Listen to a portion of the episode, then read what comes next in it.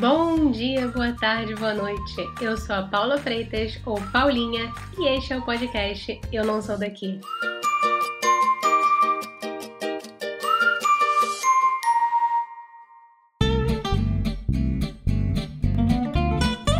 Imagina que eu estou sentada num café, no meio de Milão, na Itália. Eu amaria puxar uma cadeira para você, te oferecer um expresso. Sabe por quê?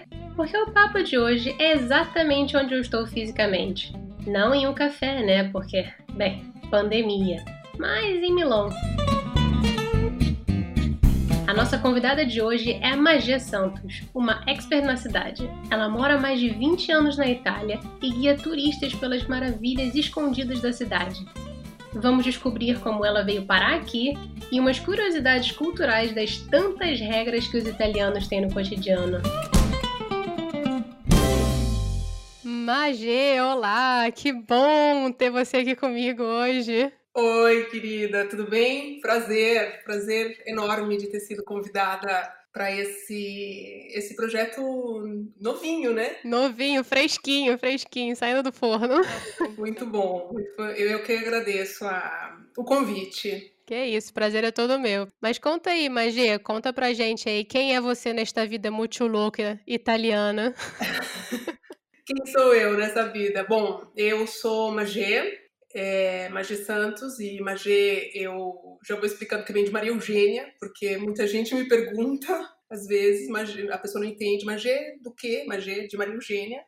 É, eu sou paulistana, e agora em outubro fazem 20 anos que eu cheguei aqui em Milão. Parece que foi ontem, mas não foi. É, eu sou casada com um italiano, com um milanês, e tenho duas filhas, adolescentes. Trabalho desde 2014, quando eu consegui a minha habilitação, como uh, acompanhante turística. Então, eu faço tours em Milão e arredores para brasileiros. Eu trabalho quase exclusivamente é, com brasileiros, alguns portugueses também, mas enfim, com pessoas de língua portuguesa. Pô, então você já está aqui uma vida inteira. Como é que você veio parar aqui, menina? Pois é, eu vim parar por causa do marido. Eu vim parar por causa do, do marido milanês, do Giovanni. Nós nos conhecemos em 2000, é, na internet. Olha. É, naquela internet mato, tá? Naquela internet bem mato. Chat da UOL? Não, não foi. Mas era aquela internet de escada que muita gente vai lembrar, né? Os mais novinhos não, mas muita gente vai lembrar. Aquela internet que quando a gente conectava o telefone não funcionava, né? Na verdade, a gente se conheceu super por acaso. Foi, era um, um site italiano que chamava Interfriends. E o site era um mural. E eu caí nele assim por, por acaso, porque eu estava procurando na, na internet curso de italiano para fazer, tipo, online, né? E a gente tem que lembrar também que não tinha Google, era Yahoo Buscas. Uhum. E aí, sei lá, digitei e até tinha lá os cursos da RAI e tudo mais, e tinha esse site que eu cliquei. E o site era um mural, na verdade você deixava assim um recadinho e as pessoas depois elas iam respondendo. Mas era um site italiano, apesar dele chamar Interfriends. Era um site italiano. Aí, sei lá, tudo era festa, era tudo novo, né? Internet e tal, descobrindo esse mundo, eu deixei lá, em inglês, óbvio, eu não falava italiano, tá? Então, ah, é, meu nome é Maria Eugênia, tenho 26 anos, é, brasileira tal, não sei o quê, e várias pessoas me responderam, inclusive meninas, né? Ai, que legal, Brasil, Bossa Nova, aquela coisa.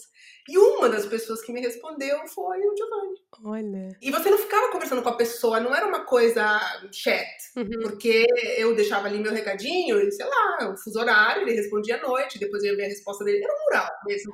Era um mural, é como se fosse deixando uns post-its, passava, passava e deixava umas mensagens. Aí um dia ele me deu o e-mail dele. E aí eu escrevi. Foi onde tudo começou. E foi onde tudo começou. Então, depois ele foi pro Brasil, aí a gente ficou conversando por e-mail e tal. Mas é muito. Às vezes eu penso nisso tudo, né? É muito louco, porque, imagina, a primeira foto que eu mandei para ele foi uma foto que, né, tive que escanear para mandar, porque a gente não tinha ainda uh, máquina digital, sabe?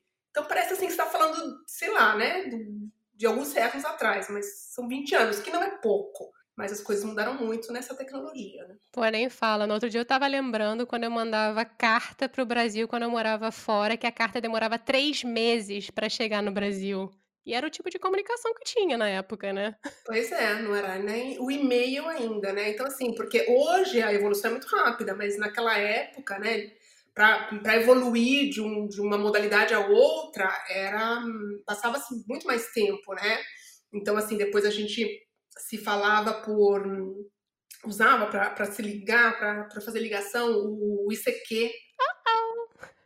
Aí falava assim, né? Oi, tudo bem? Né? A gente falava inglês. Aí, pá, caía a linha. Aí discava tudo de novo. Enfim, essa é uma história. Isso foi em 2000. E aí eu, nós já tínhamos 26 anos, nós não éramos assim tão novinhos, né? Eu já estava formada, ele já trabalhava e tudo. Então eu acabei depois ele foi para lá e a gente se conheceu uh, pessoalmente e tal. Aí eu vim para cá, fiquei três meses aqui, fiz um curso de italiano enquanto eu estava aqui, voltei para o Brasil para depois poder voltar definitivamente com um visto que me, me permitia trabalhar, enfim, uma coisa mais estruturada, né? E aí essa volta definitiva, né, esse vir para cá de mala e cuia, foi em 2001 outubro de 2001. Nossa. Então, esse ano faz, fazem 20 anos. Que loucura, senhor. É por isso que eu estou aqui. Mas eu tenho que dizer que, não sei, que assim, os, os, planetas um pouco se alinharam, né? Porque, ok, eu conheci o Giovanni, e Giovanni era milanês. E Milão foi sempre uma daquelas cidades, não sei dizer porquê, que estavam no meu imaginário, sabe? Na Itália, né? As pessoas querem conhecer Florença, querem conhecer Roma, não que eu não quisesse conhecer essas cidades, eu queria conhecer a Itália, eu não conhecia a Itália, nunca tinha, eu já tinha estado na Europa, mas não na Itália. E Milão para mim era uma coisa, não sei. Eu achava a cidade que eu via, né? Porque a gente tem que lembrar que a gente via tudo isso nas revistas, nos jornais, tinha tido a Copa nos anos 90 aqui na Itália, né? Hoje é muito fácil você ver as coisas, as cidades, as tudo, né? É, na internet, pela internet, pelas redes sociais, nem se fala. Mas naquela época não, era uma foto aqui, era no jornal e tal. E eu tinha Milão, Milão e Nova York eram duas cidades que eu queria conhecer. E aí, olha só onde eu vim parar, né? Cara, é muito doido, porque ninguém, eu acho que assim, você perguntar para um brasileiro médio, né? O brasileiro não vai te falar, ah, eu quero ir para Milão. Ele vai falar, eu quero ir para Roma, eu quero ir para Florença, né? Pois é. É, mas eu não, eu não sei, porque às vezes tem gente que me pergunta assim, ah, mas por que cidade da moda? Ele não era, porque assim, eu nunca fui ligada em moda no sentido da moda como roupa, da beleza sim, ok? Da, da coisa elegante. Então, assim, a elegância, a elegância milanesa, isso, isso, era uma coisa que eu prestava atenção, que me atraía. Mas não sei, para mim tinha um ar de cidade, sabia que era uma cidade uh, grande, né? Entre aspas, digamos, para um brasileiro assim. É, Milão é minúscula, né? Eu sou de São Paulo, eu sou de São Paulo, né? Então, eu, eu costumo dizer para os meus clientes assim, né? Ai, Milão, Magé. Eu falo, Milão é como uma boa cidade para o interior de São Paulo. no sentido, né? Mil, 1 milhão e 400 mil habitantes. Imagina, não é uma cidade enorme para os nossos, nossos padrões brasileiros. Mas, mas não sei, eu queria, eu queria muito e eu acho que é uma daquelas coisas que, sem saber, eu meio que atraí para mim, né? Sabe assim, quando você deseja tanto uma coisa que você acaba atraindo, ou boa, ou ruim, eu acho que, não sei, às vezes eu me pego para pensar, né? Que é óbvio que são coisas que você pensa de vez em quando. Eu acho que Milão foi uma dessas coisas. Então, de um certo ponto de vista, talvez depois a gente fale sobre isso, para mim foi fácil, porque eu estava no lugar aonde eu queria, né? Eu tenho que dizer que eu moro, eu moro nos arredores de Milão, né? Eu não moro na cidade, uhum. mas eu trabalho na cidade, né? Então eu vivo bastante a cidade, não nesse momento, nesse último ano, mas enfim. Essa é a minha história de como eu vim parar aqui. Mas assim, é... eu acho que é interessante você ter vindo para Milão e eu acho que é interessante até porque quando a gente pensa em Itália, pelo menos isso é o que eu tento explicar para minha própria família. Não sei se você acha a mesma coisa. Mas o brasileiro, a minha família, os meus amigos, eles pensam muito no estereótipo que, na verdade, é o estereótipo do sul da Itália, né? Aquele calor, aquele abraço, aquela falação alta, uhum. aquelas famílias enormes.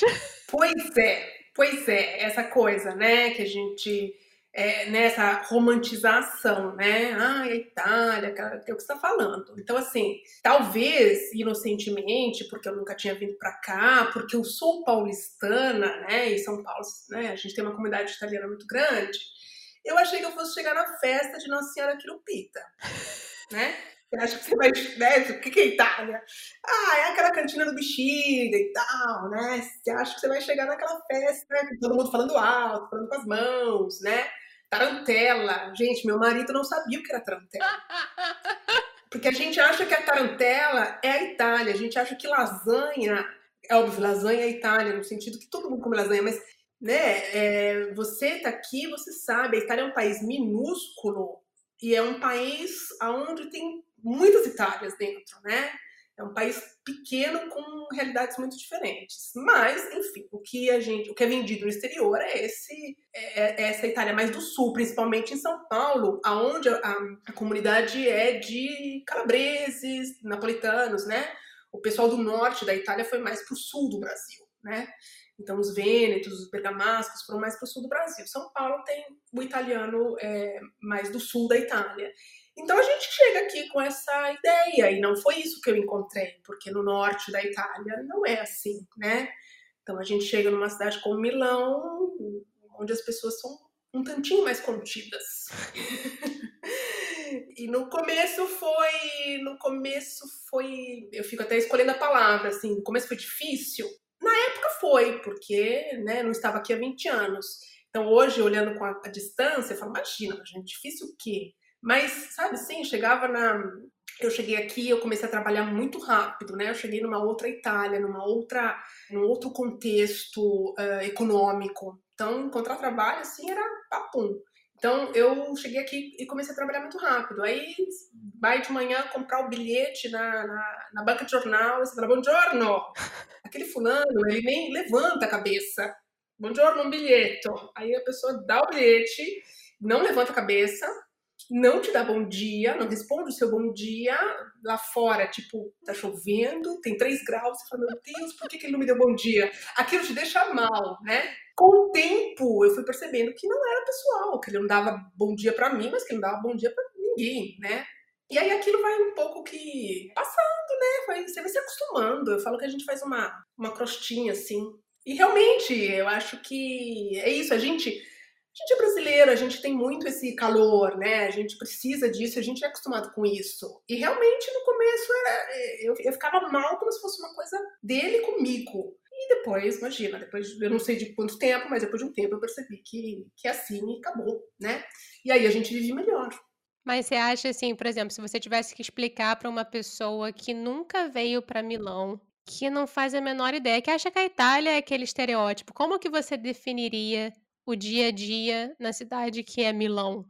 É, eu acho assim, é uma cidade que, guardadas as devidas proporções, né? É, então, os brasileiros, muitos chegam aqui, né? E, porque eu tenho esse feedback, eu tenho esse contato com os brasileiros e às vezes as pessoas, né, muita gente fala assim, ah, é a São Paulo da Itália, né?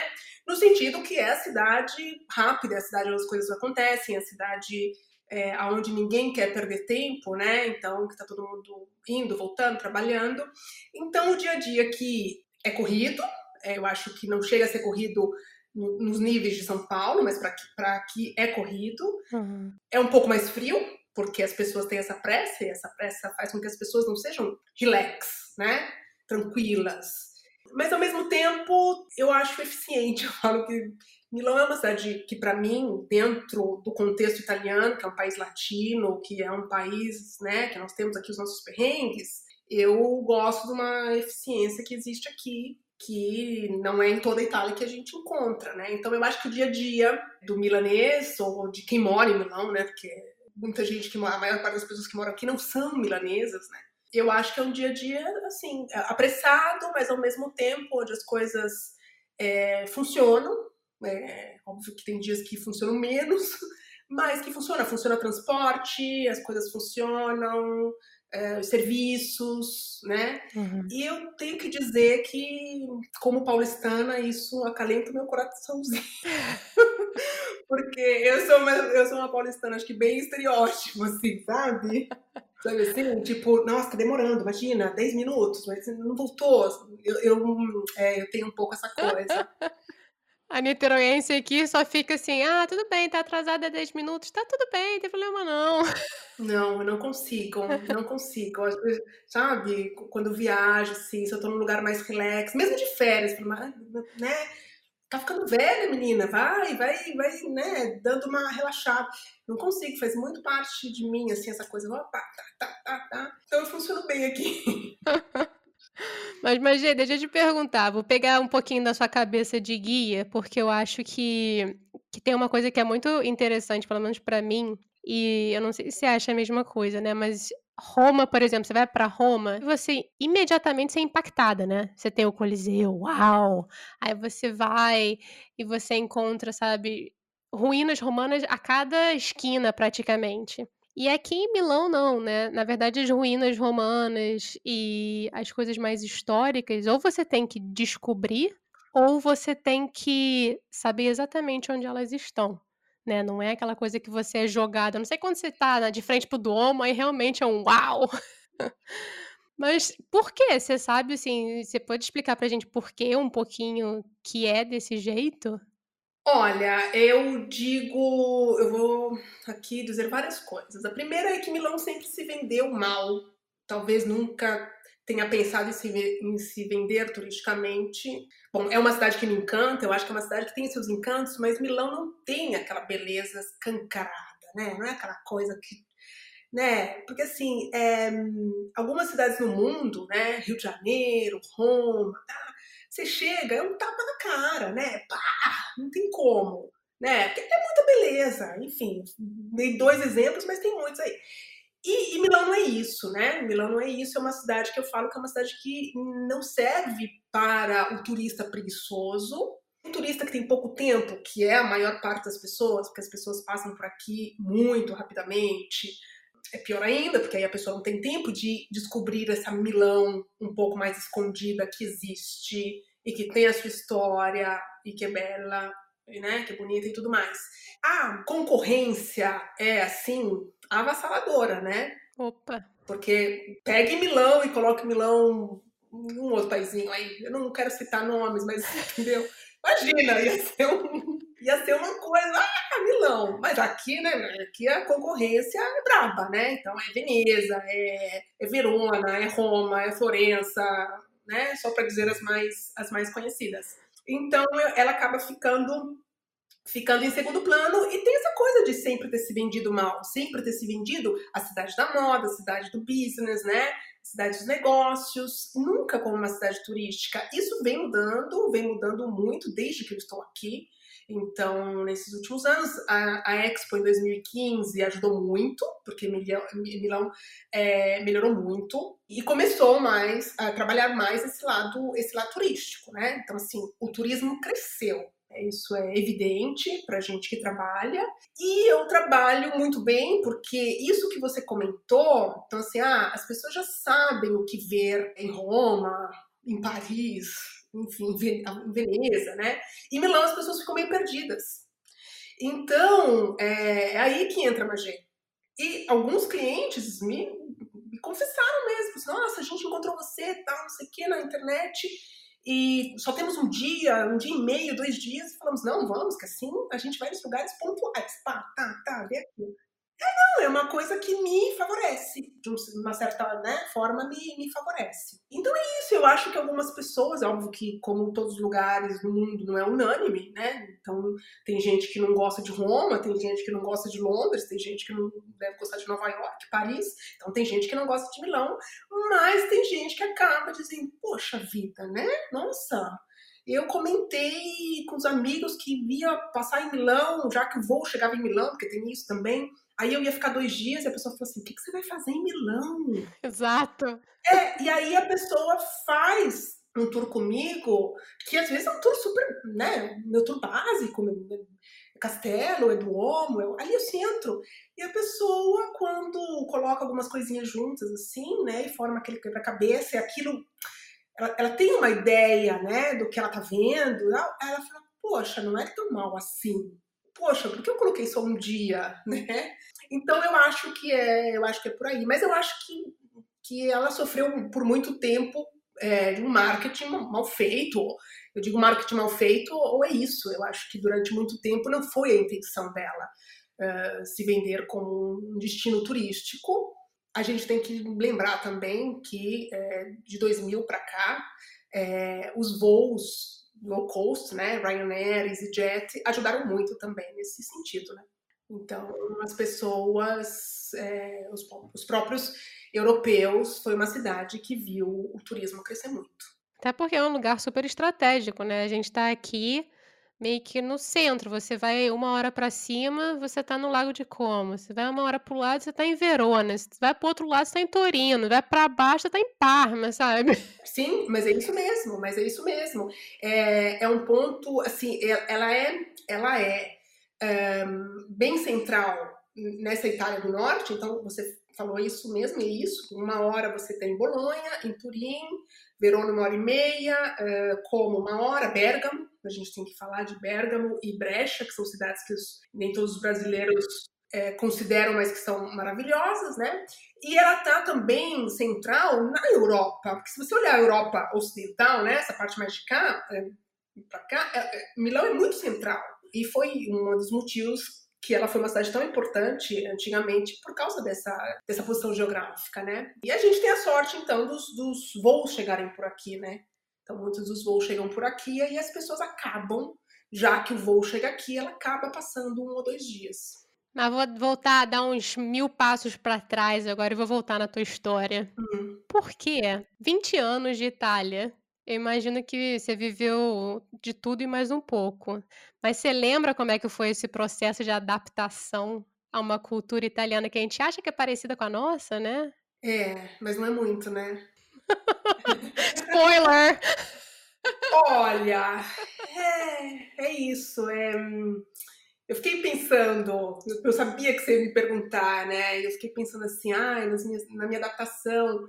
É porque realmente, é, parando para pensar hoje, para mim tá, tá muito longe. Eu falei no começo, parece que foi ontem, mas aí não foi. Então, 20 anos se passaram, né? E hoje eu tô tão aqui dentro que, que as coisas difíceis, elas, elas né, aconteceram, mas ficaram lá atrás.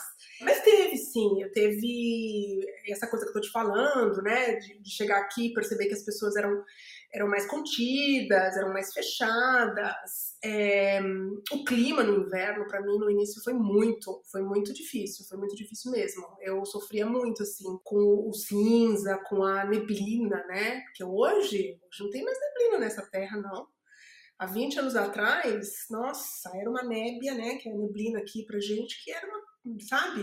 Eu lembro de chegar assim, às vezes, é, em janeiro, no, no, trabalho onde eu trabalhava, descer do, do ônibus e não ver é, o outro lado da calçada, né? Tem a rua e não tem a outra calçada. É, é, era assim. E isso para mim era muito, né? Era um pouco meteoropática, né? Como eles dizem aqui. E isso também foi, foi melhorando com o tempo, né? Não que eu goste de um dia como hoje, mas já não sofro tanto. E foi isso, assim, eu acho que faz parte do, da, da, da, minha história aqui, do meu crescimento aqui. Hum, eu comecei a trabalhar, como eu disse para você, três meses depois que eu estava aqui. Eu fazia um trabalho que eu não gostava, mas eles me contrataram porque eu falava português, eles precisavam de uma pessoa que fosse madrelíngua portuguesa. Olha. E porque eu fazia cobrança, olha só, que maravilha. Nossa. É, só para dizer, para quem não sabe, né, eu sou formada em rádio e televisão. E no Brasil, sempre trabalhei com essa parte de comunicação. Imagina, e a pessoa vai trabalhar no escritório e fazer cobrança.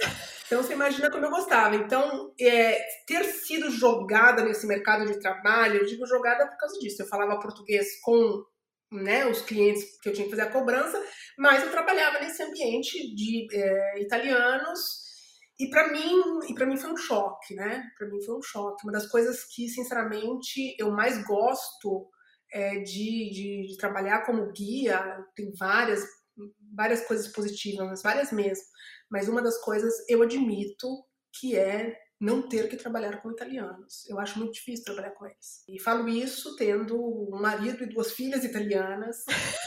É não, né? Porque eu acho que eu tenho que deixar claro aqui que eu, eu sou minoria dessa casa. Mas eu acho muito difícil trabalhar com eles e, e para mim foi uma adaptação assim muito sofrida. Eu vinha de um ambiente de trabalho muito relax, porque eu trabalhava com comunicação, com festival de cinema, produção de festival, trabalhava entre amigos, né?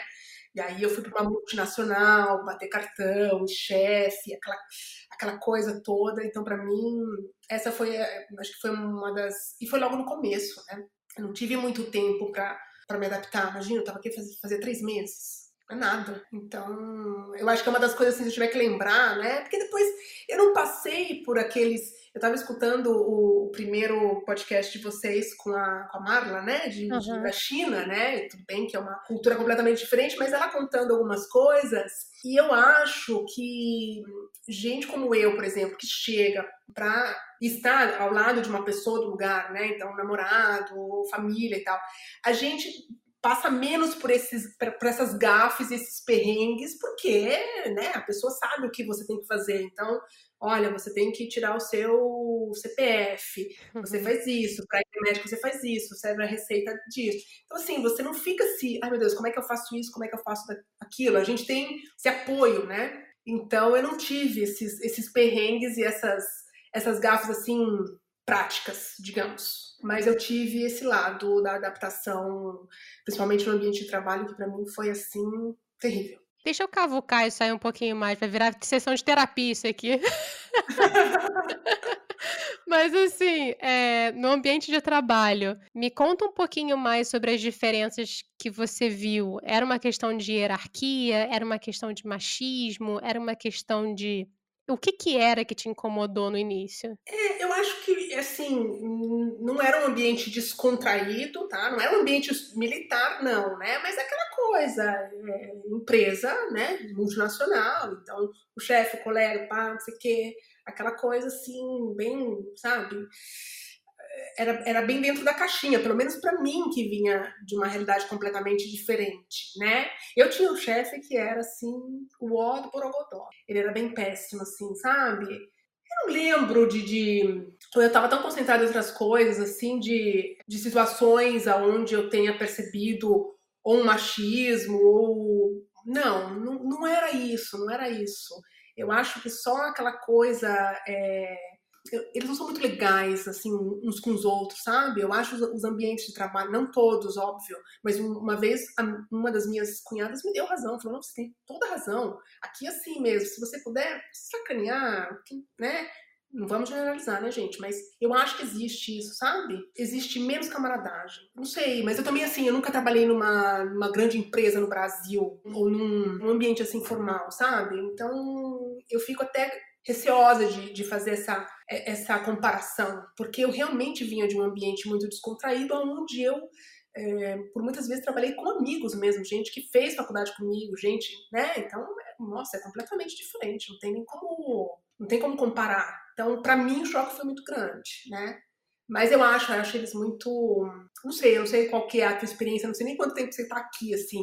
Mas é, as relações de trabalho, quando, mesmo quando você é um cliente, você está falando com uma pessoa que vai te fornecer um serviço, é sempre tudo muito, muito quadrado, né? É, é, né? Eles são bravos, né? Eles são bravos. É, uma vez eu, um italiano que mora no Brasil, e é verdade o que ele falou, ele falou assim, vocês brasileiros, vocês levam tudo pro lado pessoal, né? A gente tem que lembrar, eu comprando o bilhete e o cara não dando bom dia para mim, né? Porque vocês são muito ah, emotivos, né? Aquela coisa, ai não, ele falou assim comigo. E aqui não, aqui, né, o garçom não dá bronca na gente no, uhum. restaurante. Se tiver que dar bronca, dá bronca. Não. Queijo ralado no, no prato de, de, de, frutos do mar, não. E dá bronca mesmo, né? E aí você fica com aquela coisa meio assim. Então essa é uma coisa engraçada, mas essa bronca, ela acontece em qualquer situação, né? Em uma situação de trabalho, que nem às vezes é uma bronca de trabalho, mas se tinha que falar, eles falam, entendeu? Ninguém fica com dedos, né? Então foi, foi difícil. Eu acho que eles são assim, então, enfim. Eu trabalho com brasileiros, as dores e as delícias de trabalhar com brasileiros, mas tá ótimo, assim, tá ótimo. Não, mas compartilho, compartilho muitos dos seus comentários, porque vivi e sofri muitas das coisas que você sofreu e viveu. Então, te entendo perfeitamente e, e sei como é, assim. Dói, dói lá no fundo da alma. Né? Pois é, então, então é isso, né? Que às vezes eu fico assim, ai meu Deus do céu, eu, as minhas ideias, as minhas lembranças estão completamente nubladas, porque faz muito tempo, né? Mas é isso, mas é que eu tô falando, eu convivo com italianos, né? Eu convivo com italianos, assim, né? Marido, família, amigos, gente que eu amo, que eu adoro, mas eu convivo com eles. Então, eu convivo com muito pouquíssimo, pouquíssimos brasileiros, né? Aqui. Então, eu, eu posso dizer, né? Porque eu sei como eles se comportam mesmo os amigos, que quando a gente está junto é uma relação de amizade, mas se eles tiverem que falar de uma coisa de trabalho, é todo mundo, ah, tudo, né, bravo, sisudo, tal, não sei o quê. Então é, é isso. Quais são aquelas coisas assim que, que você acha que você recomendaria para as pessoas não fazerem de jeito nenhum quando elas estão falando com o italiano? Ai, meu Deus, não sei. Falando? É, ou vivendo, ou estando junto, pode ser. Você mencionou da comida, né? Eu acho que a comida, nossa, é uma lista infinita de coisas que não se pode fazer. Sim, sim, eles são, su é, eles são super, eles são super quadradinhos também dentro da caixinha na coisa comida. Imagina, por favor, né? Mas olha, eu também, eu sei, eu sou super, como é que se come, como é que é? Eu não sou aquelas de que, né, de transgredir regras culinárias ou colocar no prato feijoada com macarrão. Eu também ficaria assim abismada se eu visse alguém colocar feijoada com macarrão. E eles são super, né, quadradinhos aqui, então assim, a comida deles é assim, então, né, você não vai colocar, eles não colocam, enfim, o queijo ralado em pratos de, de frutos do mar. Acho que uma vez um cliente estava comendo peixe e pediu um, um vinho rosso. Nossa, o garçom ficou assim, não, não! Terceira Guerra Mundial explodiu no restaurante.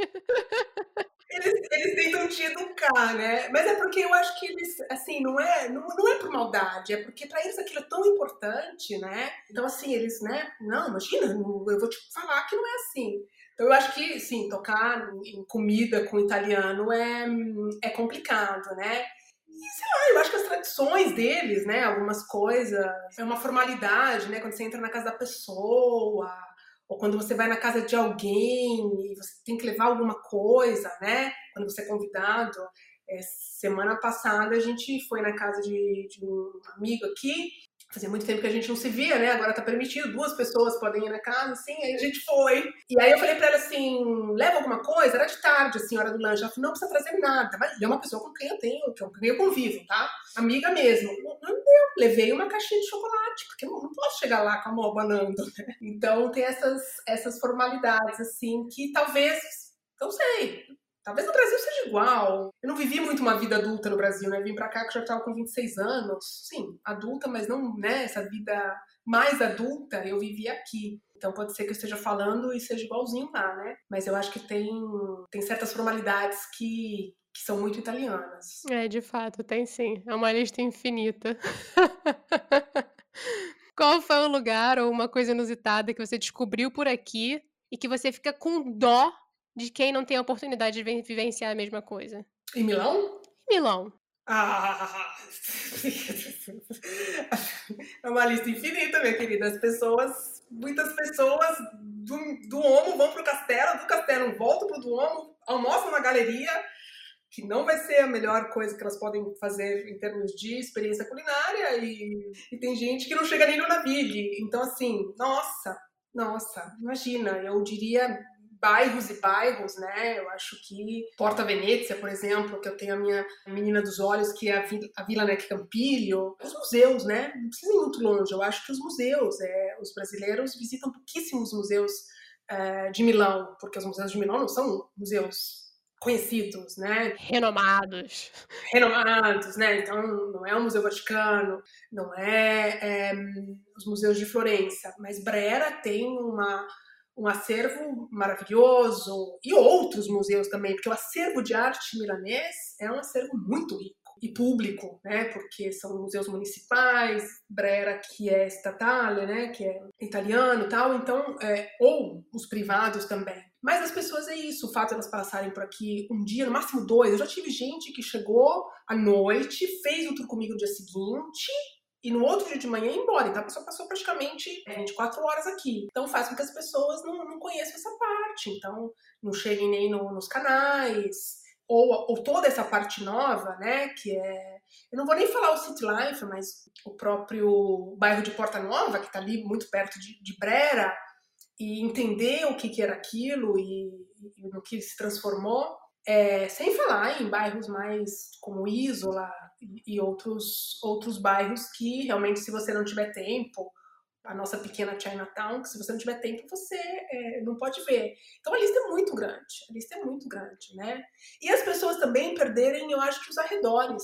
Então, assim, na primavera, não é sempre que a gente é, diria que pode se visitar, porque visitar o lago num dia como hoje não é a melhor experiência, mas na primavera o Lago de Como, os lagos em geral, né?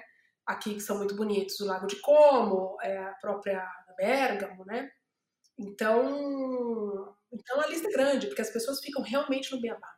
É uma pena, mas, mas é assim, a realidade é essa. É, realmente a galera fica no básico mesmo, assim. E, e eu acho, pelo menos na minha pouca experiência, eu venho. Eu vim para Milão em 2000 e. Era 2015. Desde então, eu já tinha vindo, né, antes, porque eu trabalhava com a Itália. E então, desde 2014, mais ou menos, eu tenho vindo para cá constantemente até eu vir morar.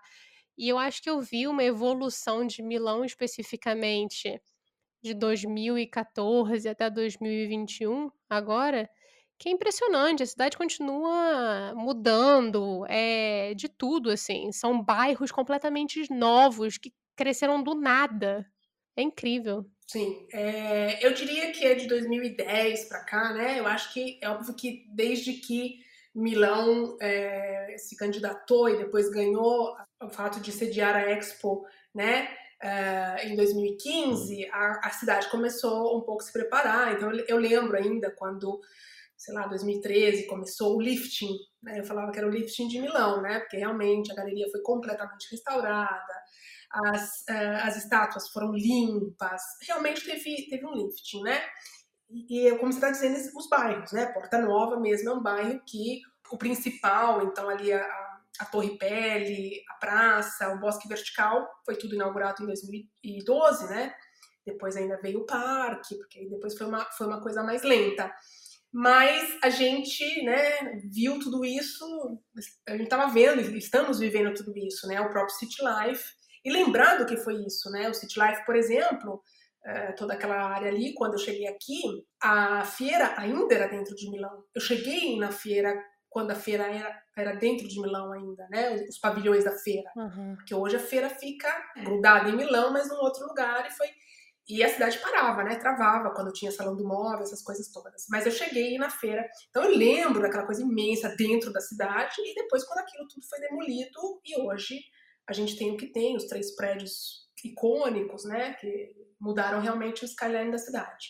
E esses bairros aí que você está falando, e é, vamos ver agora, porque né, essa situação toda de pandemia, e eu acho que o mercado imobiliário vai talvez mudar um pouco aí a utilização dos espaços, mas isso vai continuar crescendo, né? É, vai continuar mudando, porque existe um projeto, existe um projeto que eu acho muito legal, que é o projeto de revitalização das como é que a gente pode falar isso? Das estações ferroviárias que não são ativas, né? Desativadas.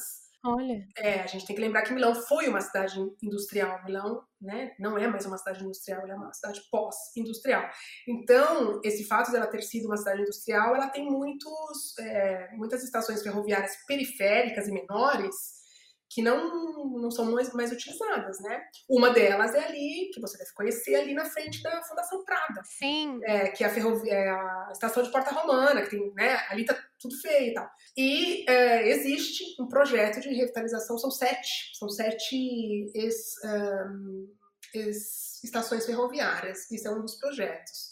Então eu acho que a cidade tem tentado, né, dentro, óbvio que ela tem os problemas dela como uma cidade grande, digamos, poluição e tudo mais, mas tem tentado, é, eu acho que se projetar num futuro, uma cidade com uma qualidade de vida melhor e tudo mais, né? Agora está se falando muito dessa coisa que Milão também assinou, não vou lembrar o nome, não é Carta de Milano, porque eu acho que tem outro nome, essa coisa do conceito da cidade 15 minutos. Olha que legal. É, de você, né, conseguir ter uma vida é, numa, num certo. Você não precisar se locomover e ir para o outro lado da cidade para trabalhar, para o seu filho na escola, né? Então a cidade é meio que. Uh, planejada para que você consiga fazer o máximo de coisas possíveis em 15 minutos, se locomovendo em 15 minutos, né? É tipo a cidade de Oslo, eu acho. A cidade de Oslo também é assim, você pode fazer tudo em 15 minutos, assim, tudo bem uma coisa perto da outra. Você vai esquiar, aí você pega o metrô, volta, deixa o filho na escola, vai para o trabalho. É tudo muito pequenininho, né? É, é, é menor também. Falamos de uma outra eficiência, de um, de um outro budget, né? De um outro orçamento, com certeza. Mas eu acho que, né? Cada um depois tem que olhar para o próprio universo, para a própria realidade e tentar e tentar melhorar. Mas é isso, a cidade, a cidade mudou muito, mudou muito. E eu, como guia e como uma amante de Milão, eu fico muito feliz de ter, de ter presenciado tudo isso, né? Porque mesmo assim, quando eu é, levo as pessoas à Porta Nova no meu tour mais longo e vou contar ali a história do bairro, o que, que era aquilo e tal. É, eu tô ali, mas eu lembro de como é que era, né? Aquilo não era nada, aquilo era um terreno baldio. Então eu fico muito contente de, de, de ter visto essa transformação e poder contá-la, né? Com certeza. E que, que honra, porque é uma cidade que continua a evoluir. Mas, Magia, vamos agora de momento chorrindo, ou o que eu tô chamando de momento rir para não chorar. Ai, meu Deus. Porque assim, são mais de 20 anos de Itália. Uhum. Eu imagino que não te falte gafe, situações constrangedoras, ou aquelas coisas que você fala, meu Deus do céu, como que isso aconteceu comigo? E não me dá, e não me venha com essa resposta de que você não tem gafes porque o seu marido é italiano, que eu não compro isso, hein? Ai, Olha, deixa eu falar. Eu não sei, eu fiquei pensando em gafes. Eu não, não lembro. Eu sou uma pessoa vou falar uma coisa de mim, é, que eu não sou uma pessoa de gafes. Eu nunca fui, porque eu não sou estabanada, eu sou, entendeu? Eu sou uma pessoa que a hora que eu falo, eu, né, eu fico quieta, sabe assim, eu não tenho certeza, eu fico quieta, que é pra não soltar besteira, não falar besteira, não fazer besteira. Eu prefiro dar um passo para trás. Sabe assim? Quando você senta naquela mesa cheia de talheres, você fala assim, vou ficar esperando o, o primeiro, o segundo, qual garfo que ele pega para eu pegar também, né? Não sou daquela que vai sentar e vai falar, ah, e vai pegar o garfo errado. Entendeu? Então, eu fiquei pensando no que eu poderia te contar. Ai, eu sou tão sem graça, Paula. Não sei. não tem problema também. Se não tiver causa, não tem problema. Mas eu imagino, eu fico aqui imaginando. Você levando, às vezes assim, pegando suas filhas na escola. Ah, mas eu quando eu comecei essa vida de escola, imagina, já tava calejada, já, entendeu? Olha, tem uma coisa é que, que, que eu acho que ajuda também. Eu aprendi italiano muito rápido. As pessoas tendem a elogiar meu italiano e tal. É, às vezes tem gente que não entende que eu sou uh, que eu sou estrangeira, o que eu acho estranho, porque quando eu escuto falar italiano, eu escuto o meu o meu sotaque, mas talvez seja um sotaque leve, né? E eu acho que isso tudo ajuda. Por que, que eu tô falando isso? Porque ajuda você a se integrar e se misturar e vai, né? Então, assim, né? A gafe de você não, não entender o que falou, não saber o que falar. Eu, eu nunca tive muito disso, não, né? Eu tive situações, tipo, eu cheguei aqui quando aquela coisa do permesso de soggiorno, né, que é a permissão para ficar aqui, não era nada online, né, gente? Então, assim, era ir para fila às 5 horas da manhã e ficar na fila e não saber nem se conseguia entrar. Eu me lembro uma vez, assim, eu imagina, no alto dos meus 1,80, não, gente, eu tenho 1,58, tá? Não estão me vendo, mas eu, tenho, eu sou pequenininha.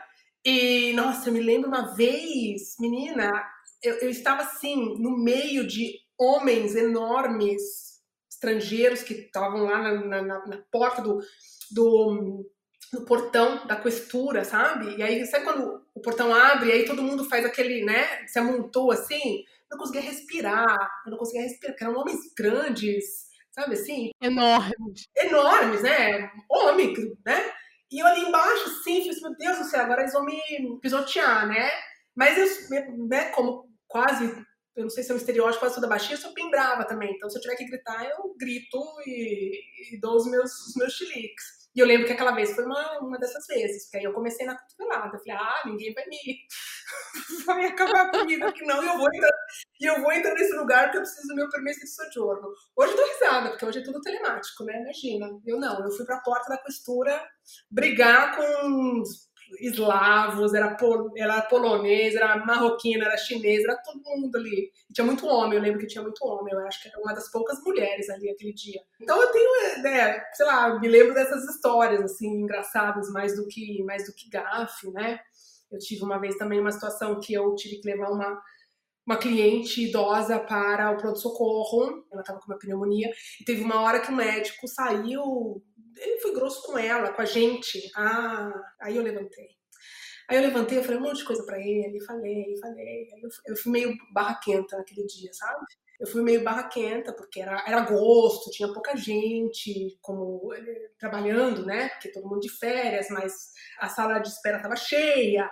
Ele foi muito grosso, ele foi muito grosso. No final, eu só lembrei que quem pagava o salário dele era o contribuinte italiano, porque era um hospital público, né? Aí eu sei que depois, quando ela que ele entrou, o pessoal na, na sala de espera. Muito bem, senhora, muito bem, muito bem. Eu falei, é, muito bem, mas ninguém levantou, né?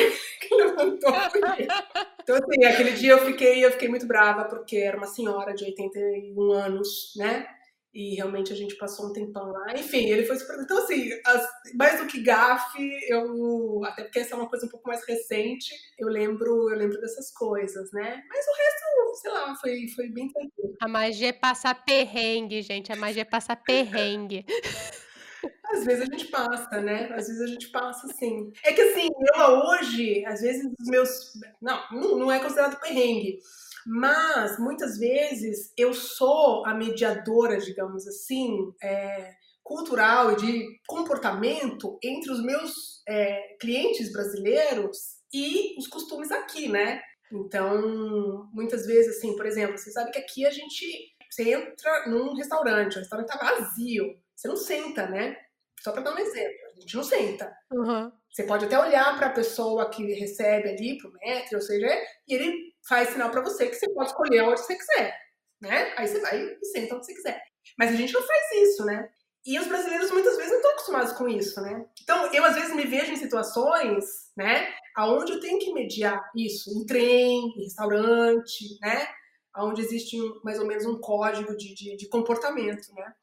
Então, digamos que os meus. Mas não, não considero perrengue de jeito nenhum. Eu acho que são coisas né? Você está aí fazendo, é, entrevistando tanta gente, tantos brasileiros em tantos países diferentes e, e existe sempre aquela, aquela diferença de, de, de, comportamento e de cultura que não tem como você saber se você não, não mora no lugar, né?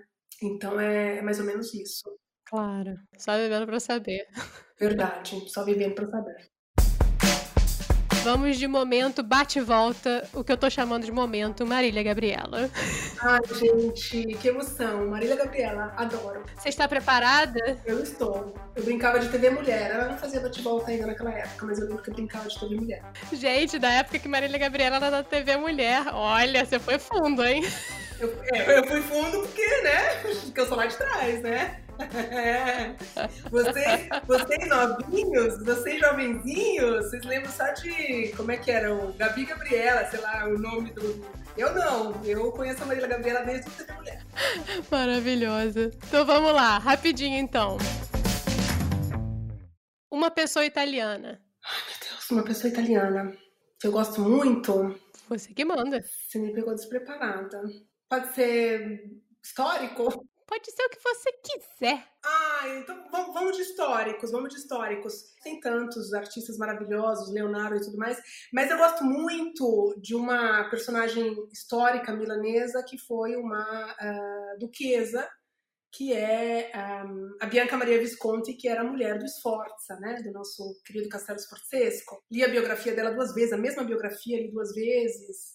Acho que ela, no contexto dela de, de mulher medieval, né? Nós estamos falando aí de século XV. Eu gosto dela como personagem. Mais atual, não saberia. Teria que pensar muito. Tá bom, vamos, vamos com ela, porque é uma duquesa maravilhosa. Preciso, preciso conhecer mais da história dela. vamos lá. Laura Pausini ou Eros Ramazotti? Ah, meu Deus, não. Aí a gente, a gente tá num terreno aí super minado. Eu não posso responder isso porque 20 anos de Itália, tem coisas que eu amo daqui, coisas que se eu voltasse pro Brasil assim, sentiria uma falta tremenda, mas a música italiana não me, não me pertence. Não me pertence. Não escuto. Se você tivesse perguntado Eros Ramazzotti ou Elisa, eu gosto da Elisa, por exemplo. Eu não gosto de. Realmente, eu não gosto de. de nossa, tinha que ser um bate-volta, eu tô fazendo um discurso aqui. Eu não gosto de, de música italiana, mas eu gosto da Elisa. Eu gosto do Negramaro. Mas Eros Ramazzotti e Laura Pausini, gente, eu não conheço nenhuma música, não sei nem dizer o que dizer. Eu só preciso dizer às pessoas que eu. Não, a música italiana não me pertence. Não me pertence. Não consigo, não consigo gostar. Apesar de escutar algumas coisas, principalmente agora com as meninas, tá? Pensa que eu escuto uns raps italianos, não, porque eu escuto. Continuando. Um sentimento? Saudade, porque é o que tá mais acontecendo nesse momento. Limonada ou limoncello? Limonada. Caipirinha. Um livro? Um? Ah, por favor. É... Eu não tenho um livro preferido. Eu tenho vários livros que eu gosto muito. E não tenho um livro preferido mesmo. É uma, uma pergunta que para mim é muito difícil. Eu reli agora nessa.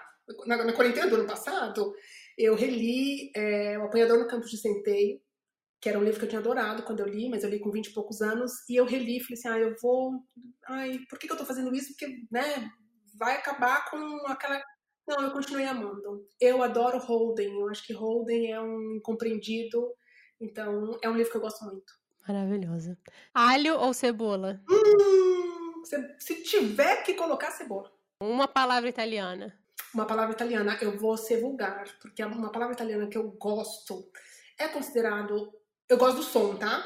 Uhum. Não é nem tanto da, do significado. Adoro stronzo. Adoro. O que, que é estronço? Agora você tem que explicar o que, que é estronço. Olha, eu vou ser fina, brasileiros. Estronço stronzo, gosto muito desse som, traduzindo de uma maneira educada, é uma pessoa sacana. Dito isso, vocês conseguem colocar ela num nível um pouco mais vulgar, né? Consegue, né, Paulo? claro, com certeza. Só é ligar o tico, com teco. Não é? Tico e teco, uma pessoa sacana é um. Adoro, adoro. Eu acho uma. Adoro. Não uso, não gosto de usar muito, porque não sou de falar palavrões, mas eu adoro. Eu adoro o som. Meu Deus, uma língua tão bonita, e olha que eu fui pegar. Vamos terminar então, vamos de momento modo avião, que eu tô chamando, que é aquele momento onde a gente divide umas dicas aí do que a gente tem visto, lido, escutado nos últimos tempos. Você tem alguma coisa que você quer indicar pra galera? Nossa, gente, eu tenho, eu li muito, né? Eu li muito, eu acho que os livros foram para mim assim no último ano realmente foram de grandíssima ajuda. Eu sou uma pessoa da telinha, até pela minha própria formação, assisti algumas coisas, mas, mas foram os livros que me, que me ajudaram. Eu li muito, muito, muito. E continuo lendo muito também. Então, assim, o ano passado, eu, eu comecei o ano, comecei a quarentena que eu já estava lendo é, um livro que já foi é, publicado no Brasil, que é M, o Filho do Século, que conta a história da, da ascensão do fascismo e a história de Mussolini, o Emes dá para Mussolini, que vai ser uma tetralogia, né? Vão ser quatro volumes. M, o Filho do Século, é o primeiro. E é muito interessante. É muito interessante, porque não é uma biografia, tá? É romanceado, né? É um romance biográfico. Uhum. Agora saiu o segundo na Itália, que eu já li também e foi uma leitura muito muito boa, muito importante. Eu gosto muito de história, não preciso dizer, e, foi muito legal é, ter, ter, conhecido essa, essa parte da história recente italiana, né? Li um outro livro que foi um calhamaço, li vários calhamaços do ano passado que foi, mas que eu gostei muito, que foi As Benevolentes, que é um livro assim, livro difícil, é, mas que eu gostei demais, né? Bom, a lista, a lista é muito grande porque eu realmente li muito. De telinha, eu vi Pessoas Normais, Normal People, que eu acho que quem tiver oportunidade de assistir é uma série muito jovem, é uma série que fala do amor de dois jovens, mas é uma série maravilhosa, lindíssima, que foi muito. que eu gostei bastante. É linda mesmo. É, eu gostei. Eu li o livro também, eu li o livro depois de ter visto a série, e eu gostei, acho que mais da série do que do livro. Ela foi muito bem adaptada de série italiana, que eu gostei muito mais das duas primeiras temporadas, mas que eu assisti a terceira esse ano foi, que tá na Netflix, foi Suburra, Olha. Eu acho que é uma, assim, muito bem produzida, o Suburra. Eu agora estou assistindo porque estou lendo também é, Amiga Genial, que é uma outra grande produção é, italiana e internacional também, né? Que eu acho que tem a primeira temporada, tem a segunda e agora eles estão fazendo, filmando a terceira, né? Cada temporada é um livro, né? Que é baseado nos livros da, da Helena Ferrante. Então, é uma das coisas que eu tô assistindo agora, por exemplo, é a segunda temporada do, da Amiga Genial. Tenho que colocar na minha listinha. É, não precisa ter assistido, ter lido o livro, é óbvio que quem lê o livro é, é, melhor, né? E se eu tiver que falar de um livro, eu falei do livro italiano, eu falei do M, mas o M é realmente uma coisa assim, um pouco mais histórica, né? Um livro italiano que eu li ano passado que eu gostei muito e que é que a história que é, é toda ambientada em Milão, é um livro que também existe é, no mercado brasileiro, que foi publicado no Brasil, que é um que se chama Um Amor, do Dino Buzzati. É uma história que se passa nos anos 60, entre um casal, e ela se passa aqui. É, é uma dica que eu, que eu daria também, se as pessoas quisessem ir a xeretar a literatura italiana. adoro, adoro. Mas, Gê, infelizmente vamos ter que acabar, mas antes de acabar, eu queria te pedir para você dividir aí com o pessoal, quem estiver ouvindo, eu, você e a outra pessoa que está nos escutando. Isso. Onde que as pessoas podem te procurar e te encontrar nas redes sociais? Bom, nas redes sociais, é, a minha rede social é, profissional, digamos, né, no Instagram, que é, é praticamente a única coisa que eu uso, é arroba Milão nas mãos, que é o nome do meu blog, a gente não falou do blog, mas é o nome do blog, Milão nas Mãos, tudo junto. E depois o meu perfil pessoal, onde eu falo mais de livros e tal, que é arroba Santos. Enfim, que é um perfil que está aberto, mas a gente, a gente é um, é um nicho lá, que somos muito menos. Magê, muito, muito, muito, muito, muito obrigada mesmo. Foi um prazer enorme conversar com você. Eu espero que em breve a gente possa se encontrar num café milanês para a gente poder, vacinadas, se abraçar. Desvirtualizar. Mas muito obrigada de verdade. Bom, o prazer foi meu. É, eu, que, eu que agradeço, agradeço o convite, foi, foi muito, muito gostoso. E é isso, sucesso aí nessa, nessa nova empreitada, nesse novo projeto, porque podcast é a bola da vez. Então tem muita coisa legal para fazer, para falar e para contar. É o ano do podcast. É o ano do podcast. O Eu Não Sou Daqui foi apresentado por Paula Freitas, editado pela Stephanie DBI, design gráfico da Gabriela Altran e consultoria do João Freitas. Caso você tenha curtido este episódio e os outros, dê aquele apoio. É só seguir no Spotify, botar 5 estrelinhas no Apple Podcasts e compartilhar com os amigos. E se você conhece alguém que esteja fora do ninho e tem uns causos para contar, conversa com a gente lá no Instagram ou no Twitter, arroba NSDaqui. Obrigada e até semana que vem.